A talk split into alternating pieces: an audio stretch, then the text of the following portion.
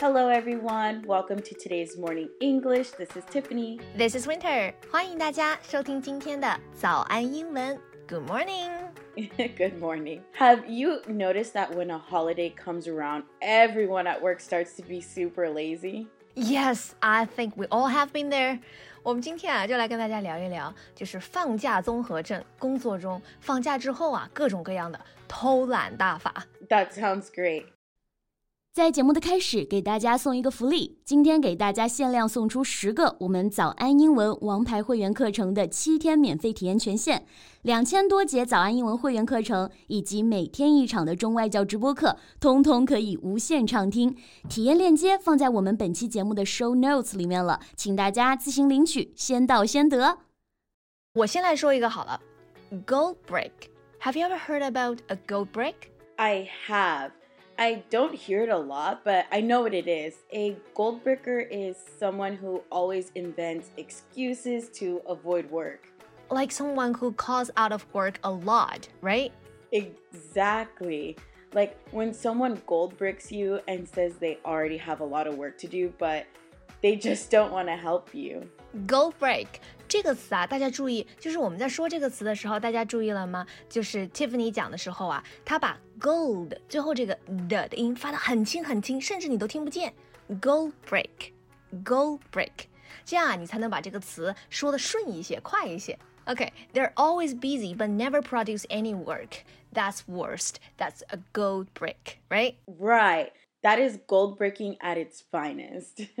Gold break 就是指的偷懒的人，那种爱找各种各样的理由来逃避工作的人，这种人真是一言难尽哈。同时啊，大家注意，我们还可以把这个词把 gold 和 break 连到一起，它就变成了一个动词 gold break，表示偷懒、装病、逃避工作。比方说，我们可以说 he gold breaked again，他又偷懒了，他又装病了。Perfect. What about someone idle? Idle means someone doing nothing or just being lazy, right? Right. There is nothing worse than having an idle waiter. Yes，就有的时候在餐厅啊遇到 idle waiter 那种偷懒的呃服务生，真的就很崩溃。就是你怎么叫，他都假装没看到你。they stand there on their phones being idle. Some will even do it in front of you. Idle waiters just don't understand that I need a refill on my drink. Exactly. I could be dying of thirst. 还有一个说法呀，叫做 slack，对吗？嗯，Yeah. That is another way to say someone is being super slow at finishing a task. Yeah, slack. S L A C K slack 就是说一个人他干活是特别慢，就是特别没有效率的那种。其实啊，就是说他的这个工作态度是很呃很懈怠的，就是在偷懒。 Yeah, for example, if you are working in a group and someone is not doing what they should, they are slacking. Don't remind me of college。上大学的时候啊，不是都会有那种 group work 吗？团队作业，对不对？然后啊，如果你碰上只要有一个 group member who is slacking，那真的就很头疼、很麻烦了。Slacking was so easy in college because there was no one telling you that you have to do something, so you just slack a lot. Still not an excuse to slack off. It's college winter, but you're right. Yeah，slack 是一个动词嘛，表示懈怠、偷懒。那大家呢还可以使用它的这个动词短语的形式，动词短语叫做 slack off on something。slack off on something 来表示在什么什么事情上，在哪一个工作上松懈。 Never ever slack off on your duty. That's a good one. Mm-hmm. You know, another one is goof around. That means to just tell jokes all day, right? Yes, it could mean that. Also, it could mean that you don't take your work very seriously. Bringing back the example with the group project, sometimes you get someone who goofs around and doesn't take their role seriously and doesn't get their work done. Ah, goof. G O O F 这个词，它其实本身的意思是犯愚蠢的错误。Goof around，其实大家可以把它理解成就是一个人啊，到处犯愚蠢的错误，什么意思呢？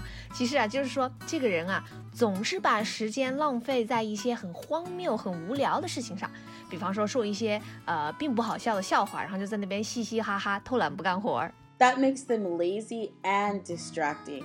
Sometimes when people goof off, they want others to laugh with them and be distracted with them.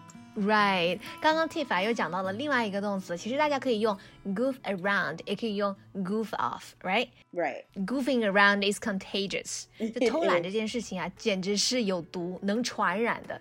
一个团队里面有一个 goof around，就可能带坏整个团队的风气了。 Everyone does like to laugh, right?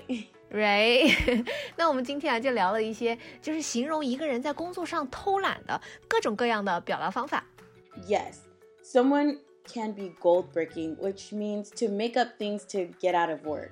Then we look at it being idle, meaning that someone is just not doing their job at all. yes, we also looked at slack or slacking or slack off. Mm hmm, someone who is being super slow at work. Yes Finally, we looked at goof around. And goof off, right? Yes, and goof off. I hope no one ever calls me any of this. No, you are so hardworking, Winter. I couldn't imagine someone saying that you're slacking off. Never. Thanks, Steve. Okay, so that's all the time we have today. Thanks for joining us, everyone. 今天的节目就到这里了。如果节目还听得不过瘾的话，也欢迎加入我们的早安英文会员。 成为会员，您就可以无限畅听我们每天一场免费的中外教直播课，以及两千多节原创系统课程了。今天我们限量送出十个七天免费试听权限，试听链接放在我们本期节目的 show notes 里了，请大家自行领取，先到先得。Thank you for listening to today's Morning English. This is Tiffany. This is Winter. See you guys later. See you. This podcast is from Morning English. 学口语就来早安英文。